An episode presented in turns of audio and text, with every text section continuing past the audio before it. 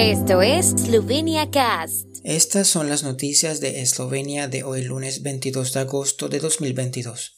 Candidatos a la presidencia de Eslovenia inician recolección de firmas de apoyo.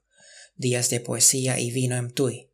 En el marco del Festival de Ljubljana se presenta en San Dom el tenor peruano Juan Diego Flores. Hoy comienzan los plazos del proceso electoral para las elecciones presidenciales que se celebrarán el 23 de octubre. A partir de hoy, los electores pueden recoger firmas para mostrar su apoyo a los distintos candidatos y también es posible presentar candidaturas. La fecha límite para presentar las candidaturas a la Comisión Nacional Electoral es el 28 de septiembre.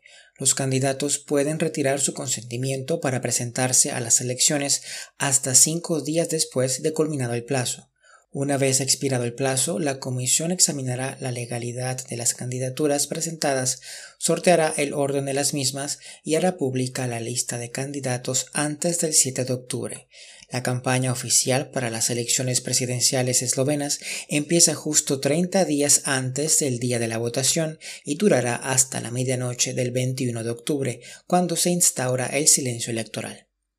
Las vigésimos sextas jornadas de poesía y vino comienzan hoy en Tui, con una lectura de poesía a cargo de los participantes en un taller de traducción catalán-esloveno y la inauguración de una exposición de Victoria Potocznik. Un total de 20 poetas de 10 países presentarán sus obras en el festival que tendrá lugar en Tui hasta el final de esta semana.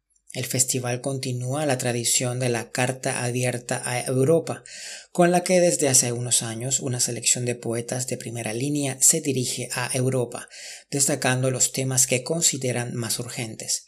La carta de este año, la sexta, fue escrita por la española Chus Pato y será leída públicamente por primera vez el jueves. En total habrá más de 60 actos, como lecturas nocturnas de poesía y charlas con poetas. El tenor peruano Juan Diego Flores actuará esta noche en el auditorio San Creutón en el marco del Festival de Ljubljana. El repertorio incluye obras de ópera romántica, Flores se dio a conocer como cantante popular, pero cuando debutó en la Scala de Milán a los 23 años, se le abrieron las puertas de los teatros de ópera más importantes del mundo. En el Festival de Ljubljana le acompañará la Orquesta Sinfónica de la Radio Televisión de Eslovenia bajo la dirección de la ucraniana Oksana Liniv. El tiempo en Eslovenia. El tiempo con información de la ARSO, Agencia de la República de Eslovenia del Medio Ambiente. La tarde estará mayormente nublada con lluvias ligeras. En Primorska estará mayormente seco y parcialmente soleado.